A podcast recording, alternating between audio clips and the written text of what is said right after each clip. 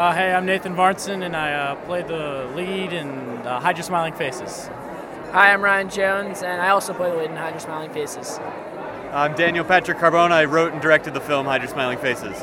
And I'm Chris, and I'm here with the main actors and the director, and it was a premiere here at the Berlinale in the section Generation. How did you enjoy your time here in Berlin, and was it the first screening on the huge screen in the Haus der Kultur und der Welt for you? Uh, I've uh, very much enjoyed my time here uh, in this beautiful city, and this is the first time I've seen the film on the big screen or at all, and it was uh, very nice to see it.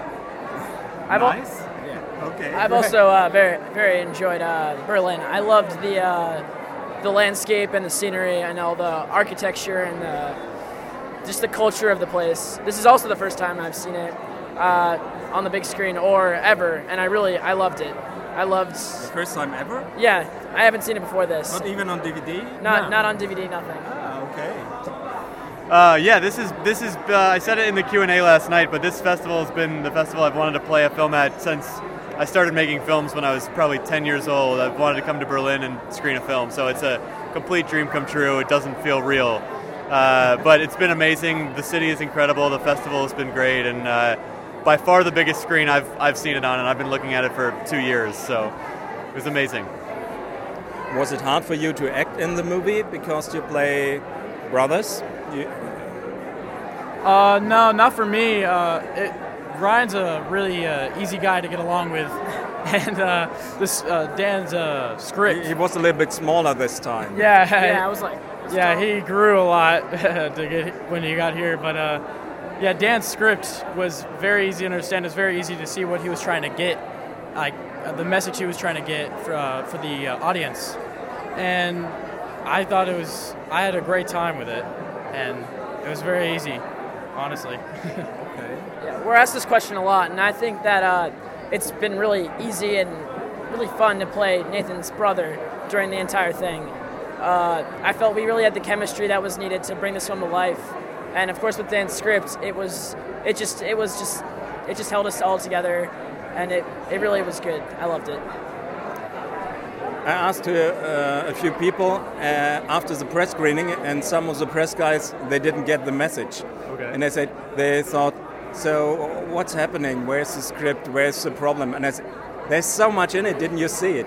So, but you guys, you got it from the first time, from the first moment you read the script, and said, "Okay, I I realize that's what's happening."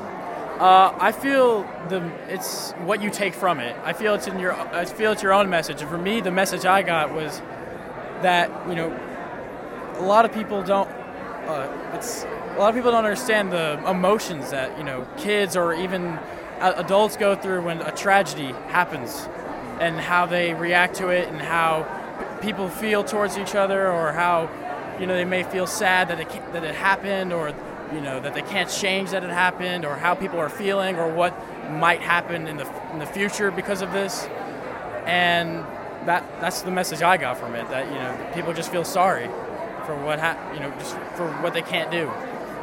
Yeah, like Nate said, I also really enjoy the script because it, everyone takes away something different, no matter what. But I think what I got from the script was that uh, kids all feel different feelings that maybe they're not supposed to feel because they just they see everyone being sad, so they feel they need to be sad as well. But that can be a little uncomfortable sometimes, so they need to like hide their smiling faces because they they don't understand what they're feeling. This is the first time, but it's a part of growing up, and they need to feel it.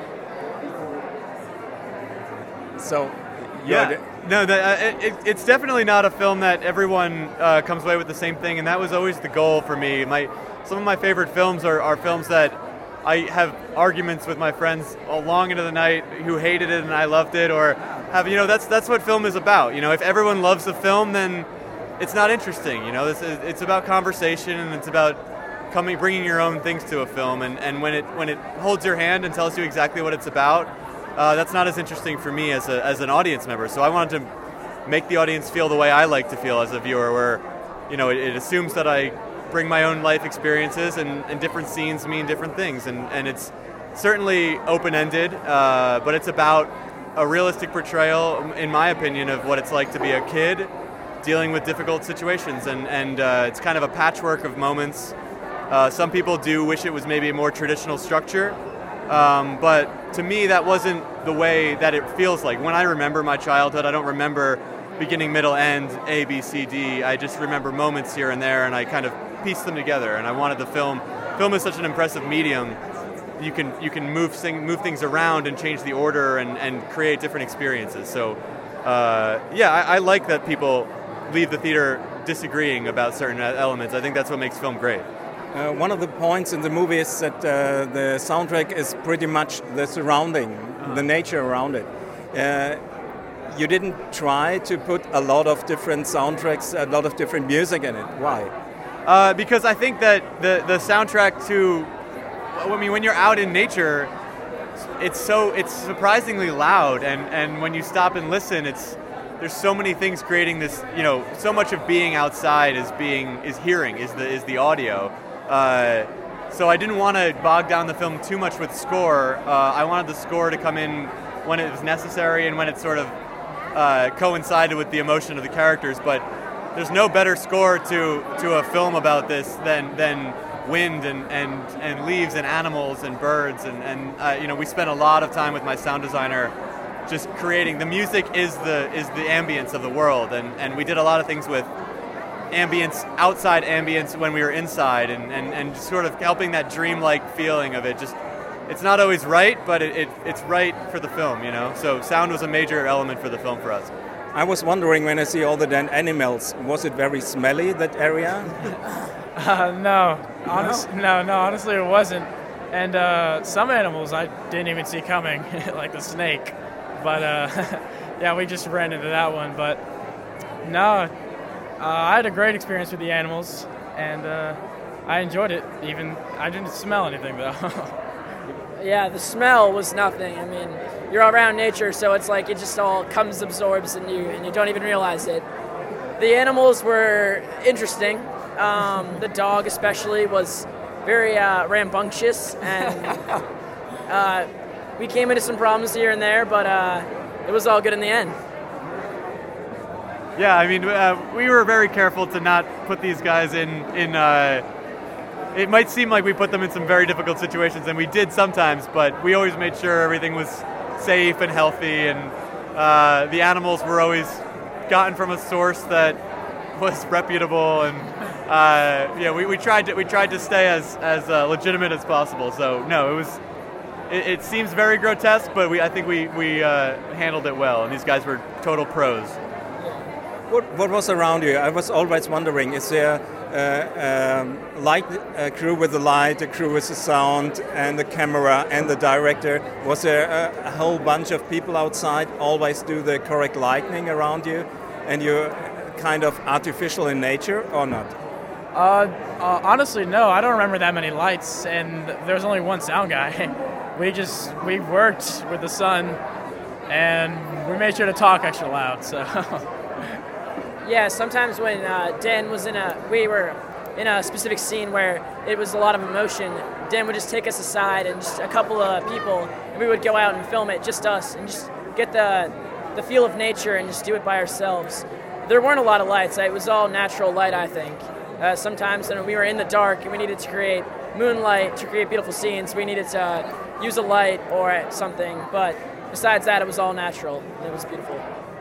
How was the scene for you when you meet the father, when you when the, your character goes back again through the window and the father is there and it's really dark there and all this uh, what is was it a glass? Glass, yeah. Um, was it a very difficult scene or did you feel? It was it was hard, I think, but we did it a couple times and I, Dan really helped me understand what was going on there because he's really lost for words when he sees the father there because the father's completely wrecked. He doesn't know what's going on because he just lost his son in a horrible event that he has no idea what happened. All he knows is that he's dead. And me being one of his best friends, one of the son's best friends, it was very difficult for me and him. And so I think when I go into the house and I just look around at what my brother did and what, what this man is going through, we look each other in the eye and we just understand each other. And the reason I say I'm sorry is because I just, I, I don't know what else to say, and I, I'm just kind of lost for words. So was this a scene completely scripted, or how did you work it out this way? Um, that scene specifically, I mean, there's there's no dialogue, so uh, the blocking we kind of the scene is in the script, absolutely, but uh, the way we treated almost every scene uh, was we would get on set and we would walk through it as it was in the script. Um, but I can never write dialogue as good as for kids as good as these guys would actually just say it. So a lot of times it was it was this is what the scene is about, but say it in your own words. Don't try to remember the words on the page. Uh, I wanted them to not feel like they were acting. I wanted them to feel like they could be themselves. I gave them the scenario, but it was it wasn't characters. It was it was Ryan and, and Nate in the scenario that I created. So that was definitely in the script. But Colm, the, the, the man who plays the father, is an unbelievable actor, and uh, we just did it, you know, five or six times, and it just felt it felt great. If they they they clearly knew what they were doing, and, and at that point, for a director, when things are working, you should just get out of the way because if things are great, then you know leave it as is, and then and let your let your actors do what they're going to do. What are you doing beside acting? Uh, at my school, I just play football, and that's it. I, that's, I really do. That's really all I do. well, I, I, do sailing at one of my clubs. I sail 420s, which are a two-man boat. I also play tennis and uh, basketball. But I mean, in acting, you gotta. If you really want to do this, you have to commit all your time to it. So sometimes I can't try out for all the travel teams or you have to because I want to do this. This is something I really want to do, and I have to put 100% in, even when I don't want to. And you just got to kind of put your life aside for a minute just to do this. But it's all worth it in the end, I, I think. Some people might not agree with me.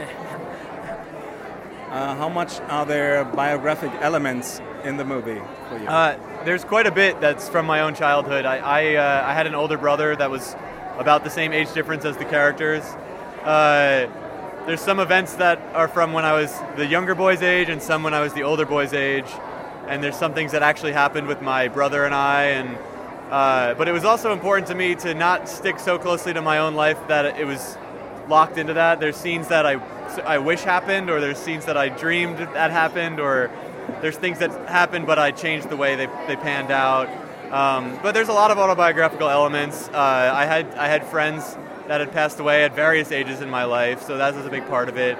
Family members, that all kind of thematically played a part. But um, there's some scenes that are exactly as they happened to me, and then there's some scenes that I, you know, I took some liberties with for because it's a film, so it's got to kind of gel together. But it's it's it's pretty pretty heavily based on my life.